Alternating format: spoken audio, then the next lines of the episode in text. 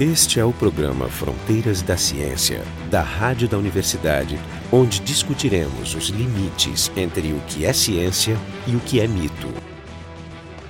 O tema do programa de hoje é criptografia e segurança na internet.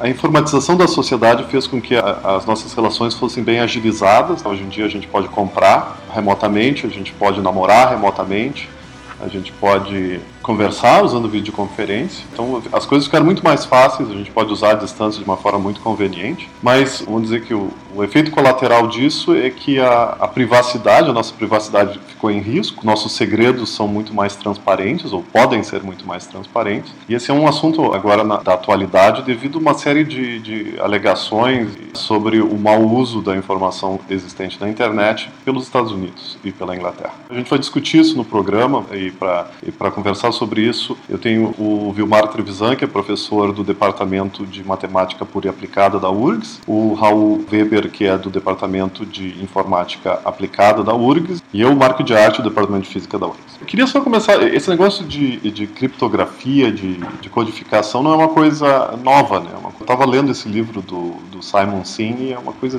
de, sei lá, de dois mil anos já. Tem algum comentário sobre isso? Sim, criptografia existe desde o início da história justamente porque a gente tem a necessidade de ter dados privados, de ter coisa só nossa.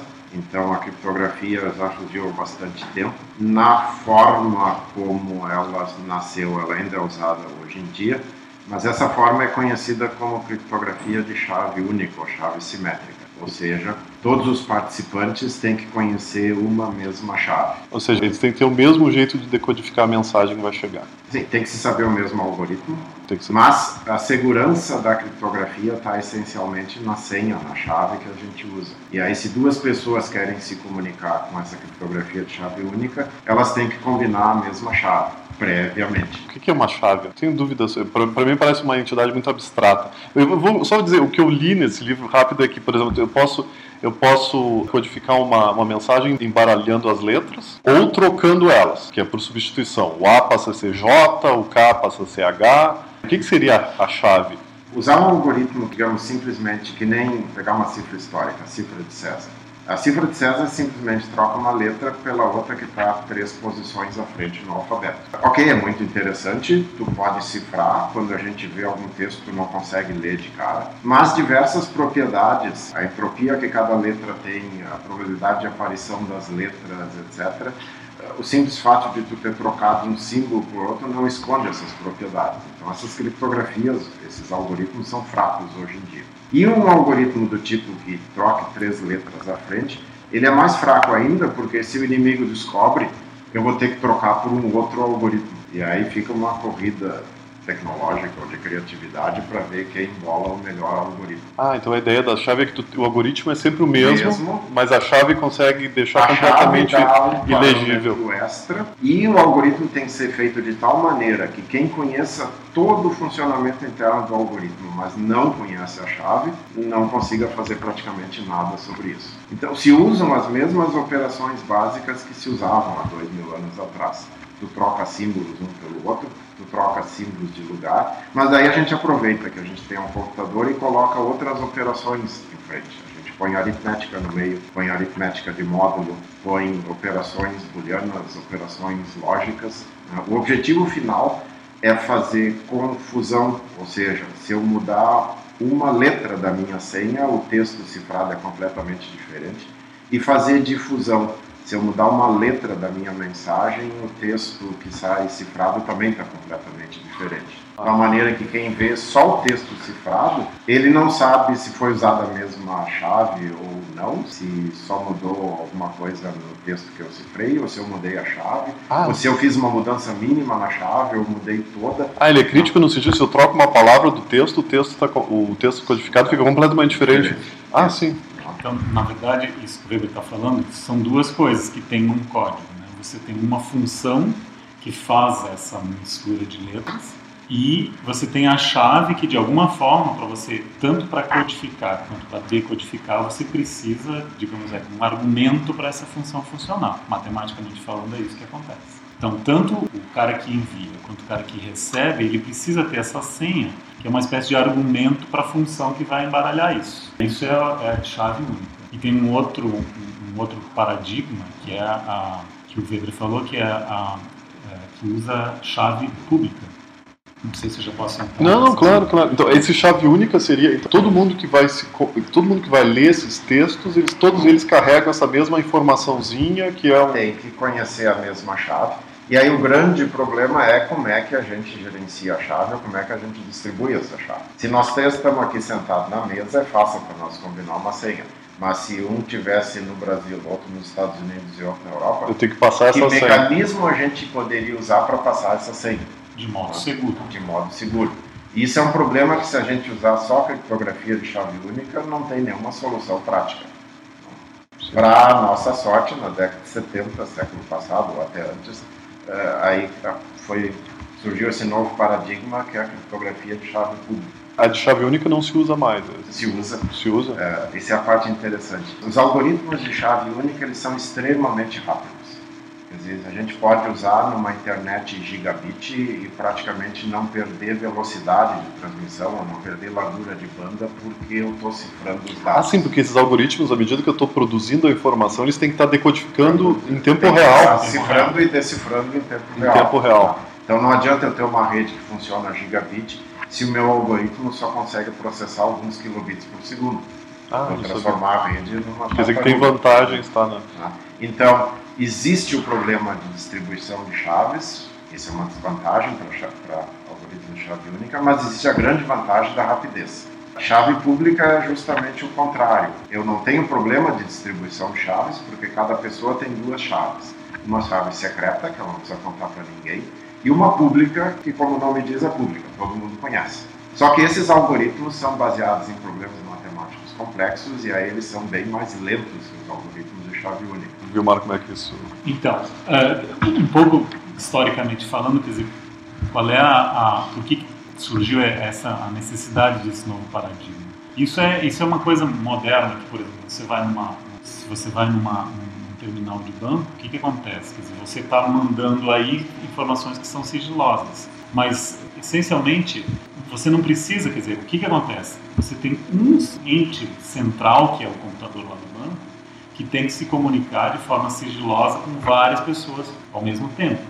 E essas pessoas vão mandar mensagens. Então, a ideia da criptografia de chave pública é justamente essa, ou seja, é publicado uma chave. Então, publicado significa que no meio, entre nesses canais, entre o banco e o terminal, você sabe essencialmente o que está acontecendo, ou seja, você diz assim, olha, eu vou fazer a mistura desta forma. A mistura das letras, ou seja, a criptografia está sendo todo mundo sabe o que está acontecendo. E essa mensagem é encriptografada e mandada. Então, também uma pessoa pode, né, o, o vilão da história, ele pode observar essa mensagem criptografada e como é que ele vai decodificar? A decodificação usa uma chave diferente. Essa, essa é a filosofia da chave pública. Né? Quer dizer, o quando o Banco do Brasil manda, sei lá, a informação... A informação... quando você manda do tá, terminal quando... do banco, se alguém olhar aquela coisa ali, a senha, tudo vai estar criptografado. Ou seja, como é que vai fazer para decodificar? Ou seja, em vez de, de, de, um número que você digitou, ele vai embaralhar isso, possivelmente vai ampliar isso, vai deixar um número maior, vai embaralhar isso. Como é que você vai decodificar? O Banco do Brasil rapidamente lá vai fazer porque ele tem a chave que é secreta e só ele sabe. O cara que vai tá, que vai olhar, ele não vai saber como. Isso, para, isso parece meio mágico para mim, porque como é que é o mesmo algoritmo e cada um tem, como se cada um tivesse um grupo de parâmetros diferentes para o mesmo. matemática garante. Isso. Isso não é, é difícil de mostrar que... que matematicamente isso é bem possível. Isso, digamos, originalmente parecia uma coisa muito esquisita, mas é impressionante assim que o que garante essa dureza de, de, quebrar o código é uma coisa que é uma matemática que é absolutamente pura, que se pensava inicialmente que nunca teria utilidade, utilidade que é a teoria dos números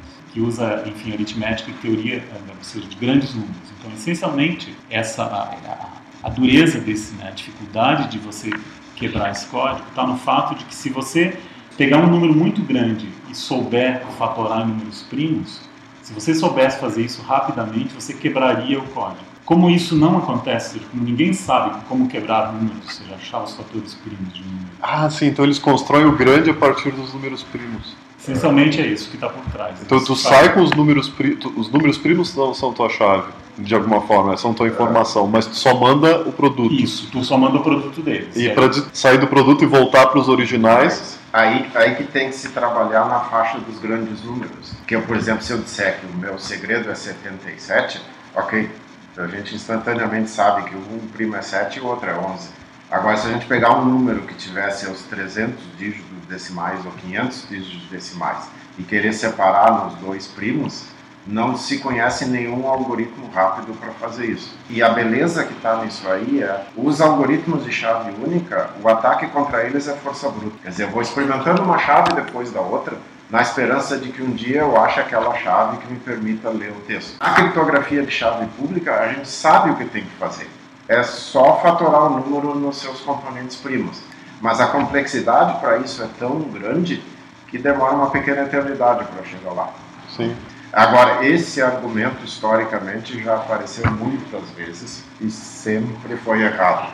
Então, propriedades, mesmo naquela, voltando aos algoritmos de chave única, mesmo naquela confusão e difusão ali, existem propriedades matemáticas por trás. Basicamente, é só alguém desenvolver a maneira correta de analisar os algoritmos que uma fraqueza acaba aparecendo. Então, um algoritmo de criptografia de chave única, ele vai ter uma vida útil de 10, 20, talvez 30 anos. Depois, a tecnologia progrediu, aquilo que antes demorava bilhões de anos, a gente faz agora em um ano, alguma coisa assim.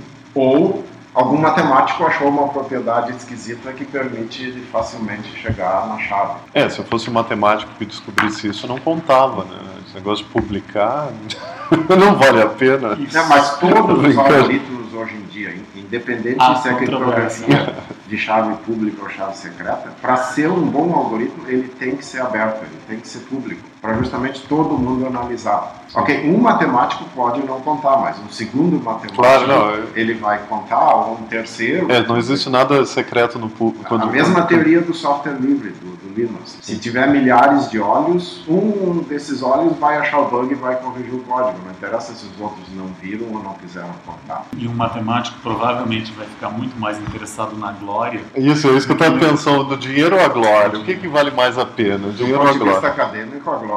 Sim, mas depende, não, depende e... da quantidade de dinheiro também. Mas também, assim, você tem, tem a ver isso que o Weber falou, também tem a ver com credibilidade. Quem é a empresa que vai bancar, que vai botar muito dinheiro para uma coisa que um matemático falou? Hoje em dia, essas coisas são tão sofisticadas, existe um crivo tão grande que é preciso que uma massa crítica faça essa, essa avaliação, não é? Quer dizer, será que uma empresa vai colocar dinheiro num, na palavra só de matemática? Não, esse aqui é, um, é uma coisa forte, ou seja, a menos que ele tenha um backdoor, ou seja, uma função lá que ele descobriu e que ninguém descobriu. E ele mostrou efetivamente, olha aqui, eu quebrei o código, etc., e tem a, a demonstração. Aí pode ser. Esse é o programa Fronteiras da Ciência, a gente está discutindo segurança e codificação na internet. E o nosso site é o, é o frontedaciencia.urgs.br. Pois é, então já que vocês estão falando da. a gente está nesse assunto, vamos, vamos falar um pouco dessa coisa que está assustando, pelo menos causando certo tipo de, de movimento na mídia sobre a, as, as alegações do Edward Snowden.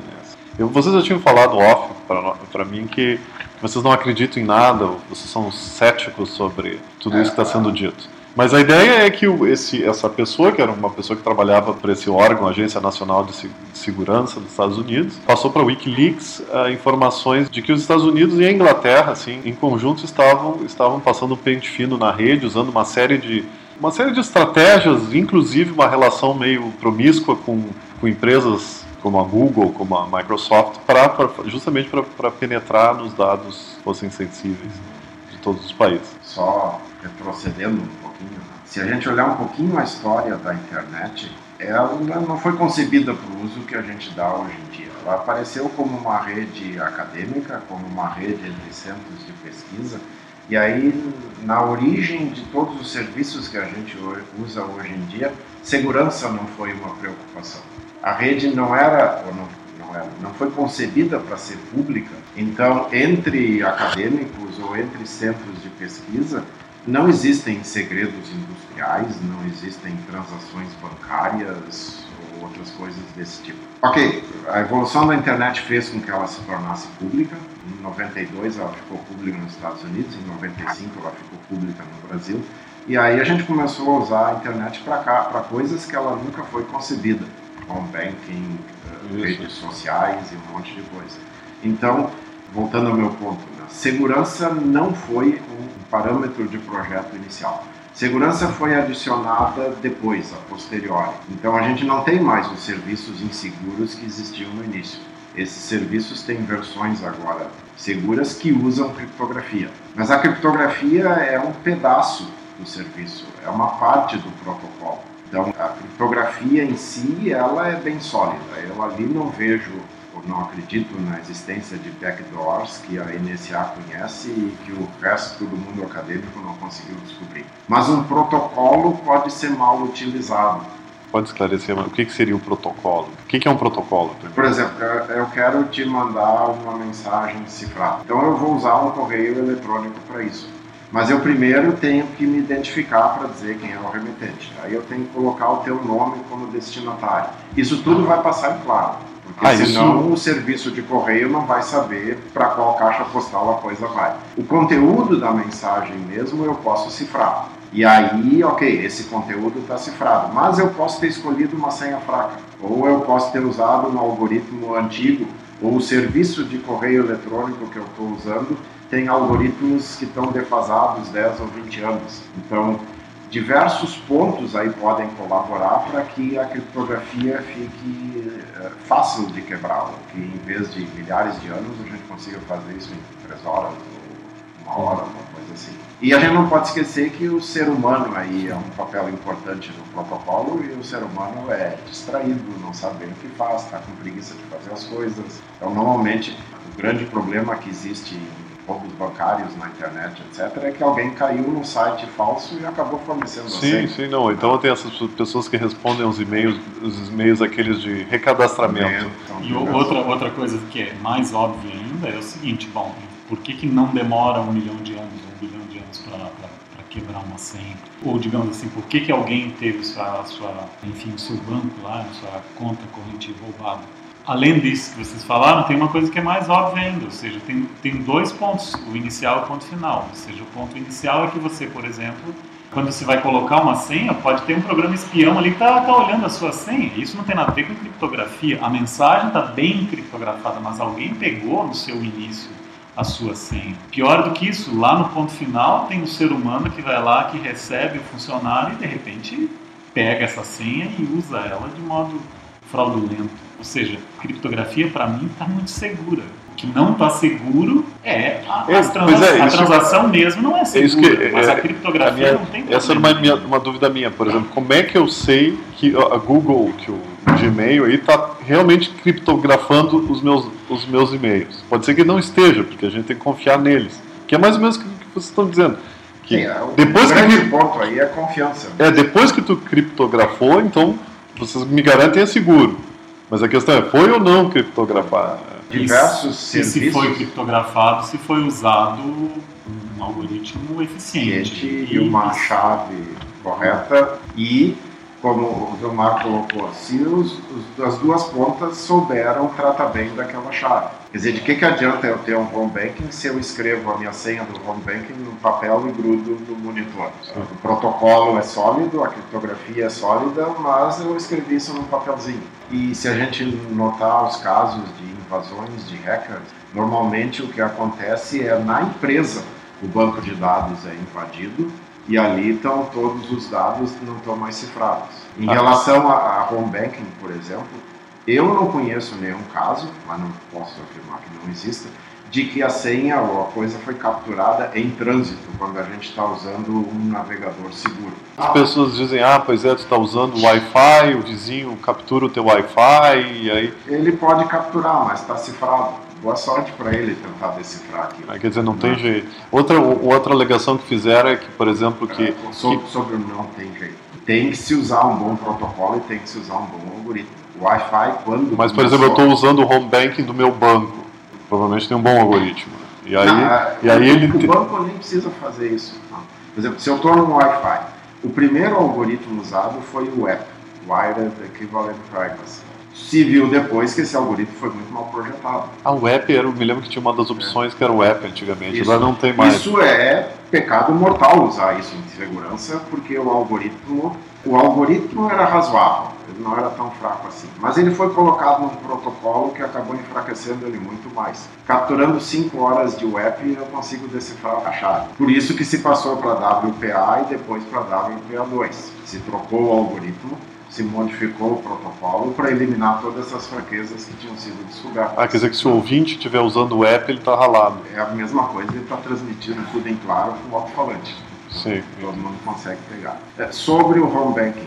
No home banking a gente confia na segurança que o protocolo HTTPS dá e essa segurança está embutida em todos os navegadores. Quer dizer, o banco não precisa fazer algo do lado do cliente. Basta recomendar usar protocolo seguro, HTTPS, e um navegador atualizado. O resto, gerenciar as chaves, bom, aí é o banco que faz. E essa alegação que a, eu tinha ouvido esse que os cabos da internet entre Brasil e Europa passariam pelos Estados Unidos, que os Estados Unidos não teriam legislação para proteger esses dados, então eles estavam, estavam capturando na passagem esses dados e processando isso seria possível? Tecnicamente é possível não existe só o cabo ligando direto do Brasil aos Estados Unidos, tu tem modems, roteadores, reforçadores de sinais e um monte de desses. Então, nem preciso puxar uma derivação do cabo. Eu pego um equipamento sim, sim. Mas eles estariam todos cifrados, não estariam, né? Não sei. É, os dados é, que passam. Aqueles que estão cifrados. cifrados usando protocolo seguro, sim, mas a gente tem um monte de protocolo não seguro. Qual o exemplo? exemplo? Conversas no Skype passam em claro. Ah, conversas no Skype passam em claro, não sei é. Produtos que usam criptografia já existem aí há um bocado de tempo, principalmente depois da década de 70, né, quando apareceram bons algoritmos, quando apareceu o RSA e, e ok, um, um, programa ele nunca está perfeito. Não? A gente vê as quantidades de patches e, e adaptações e novas versões que aparecem. Então, usando um algoritmo bom, eu não ponho a mão no fogo por nenhuma implementação. Eu não sei o que dentro.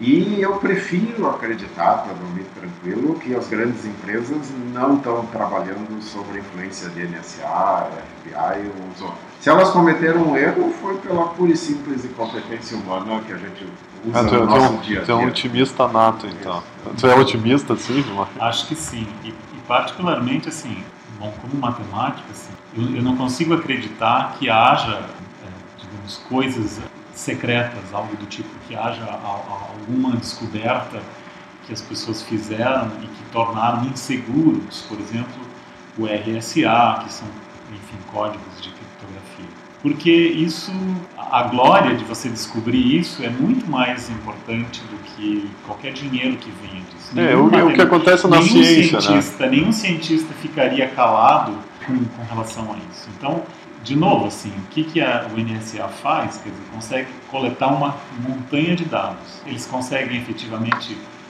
ver o que, que tem dentro dos dados. Acho que isso é muito relativo, ou seja, pode, pode acontecer, mas isso não enfraquece a criptografia. Ou seja, a criptografia continua muito segura para mim. Ou seja, se eles conseguem enxergar dentro de dados que são criptografados, é porque provavelmente aquilo foi feito usando uma coisa insegura, que já não era uma boa criptografia. Ou eles conseguiram a senha, ou eles resolveram que aquela informação era importante, sei lá, entre dois chefes de Estado, e agora vamos dedicar todos os nossos computadores a tentar quebrar essa coisa aqui. É mesmo, mas, mas parece mas a, que a possibilidade é, é zero. Não dá para dizer que a probabilidade é zero gente sempre pode acertar uma chave na sorte. Claro, não, sim, sim. Ok, a probabilidade está totalmente Mas às vezes a gente está falando com 10 na 26, que são sim, bilhões e bilhões é. e bilhões. Já existem computadores que conseguem processar, eu não sei a base 10, eu trabalho com base 2, mas tu consegue pegar chaves de 2 elevado a 56 em 2, 3 horas. Tá, tu tem que investir num computador de 250 mil dólares, mas isso para um governo é Não é nada, né? Sai mais barato do que as lixeiras, ou caneta que eles compram. Então, se um governo quer investir dinheiro, ele vai conseguir. Mas a proteção está na escolher um bom algoritmo e escolher uma boa chave. Quer dizer, se eu usar uma senha de 16 caracteres, isso são 128 bits, aí é os bilhões e trilhões de anos que a gente tem, mesmo usando supercomputadores. Sim. Óbvio que a gente nunca pode dizer para que lado a tecnologia vai.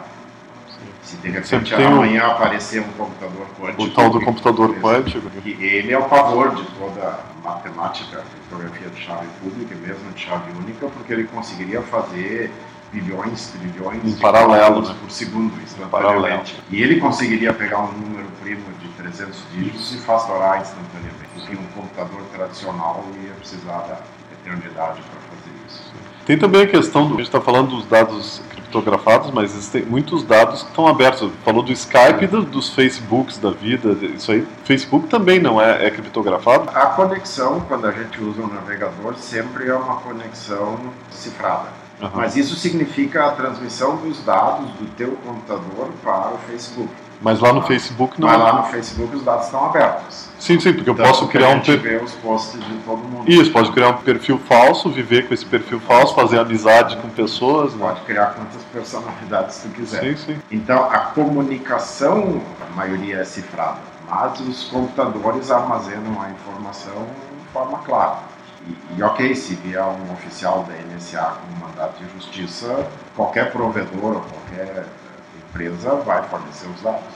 E aí é só a NSA ter poder de processamento para processar todos aqueles textos, todos os strings, todas as coisas, para dali retirar a informação útil. E aí nós estamos falando de uma quantidade enorme de dados. Então, eu queria só fazer um, um sumário dessa, de toda essa questão do Snowden. Na opinião de vocês, então é tudo fumaça isso? É só uma disputa diplomática? Não tão fumaça, quer dizer, existe a espionagem. Não, existe a Claro. espionagem. Sempre existiu, né? A internet só tornou isso mais fácil.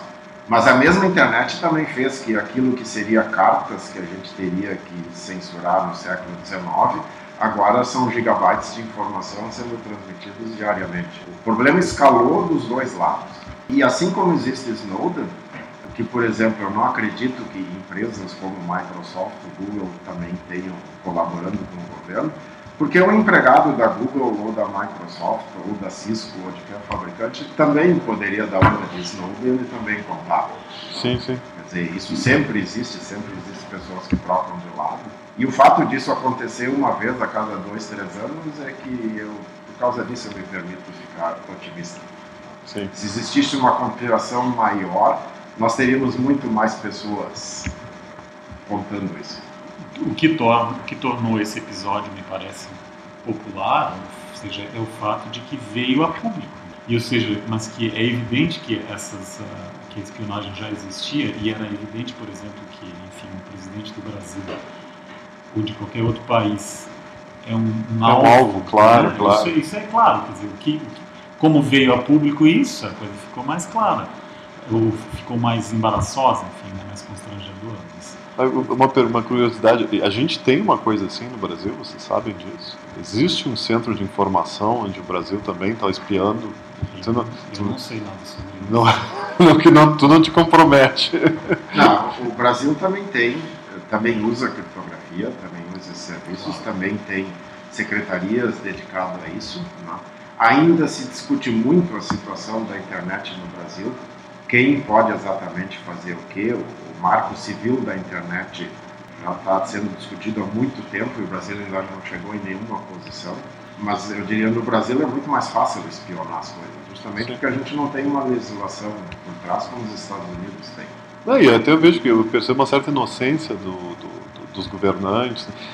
Se bem que eu vi uma notícia há pouco sobre que a, que a Petrobras teria gastado nos últimos anos bilhões de, de reais em proteção. Não sei se é nem número, era bilhões, era bilhões Se, mesmo. se a proteção for a proteção dos postos, a proteção da informação, Da tecnologia da informação. geral, ok, aí sim. Não que ela jogue tudo isso em serviços da internet, tá? Sim, porque o que a gente usa da internet é só a superfície do volume de dados completos que, que são trocados na face da Terra. Tem muita coisa que não é pública. que não Por sai, exemplo- não sai dos prédios onde estão sendo usados. ah, os dados de um banco, tu tem que ser cliente do banco para acessar. Os dados da URGS, tu tem que ser professor ou técnico ou aluno da URGS para acessar o portal. Então isso o Google não consegue indexar. Esses dados estão naquilo que se chama de Deep Web, né, web profunda. E isso é mais ou menos 90% dos dados que existem armazenados. que a NSA está investigando é os 10% que a gente já torna público natural. Esse foi o programa Fronteiras da Ciência. Hoje a gente discutiu segurança e criptografia na internet. Os convidados foram o, Vilmar Trevisan, do Departamento de Matemática Pura e Aplicada da URGS, o Raul Weber, do Departamento de Informática Aplicada da URGS, e eu, Marco de Arte, do Departamento de Física da URGS. O programa Fronteiras da Ciência é um projeto do Instituto de Física da URGS, técnica de Gilson de Césaro e direção técnica de Francisco Guazelli.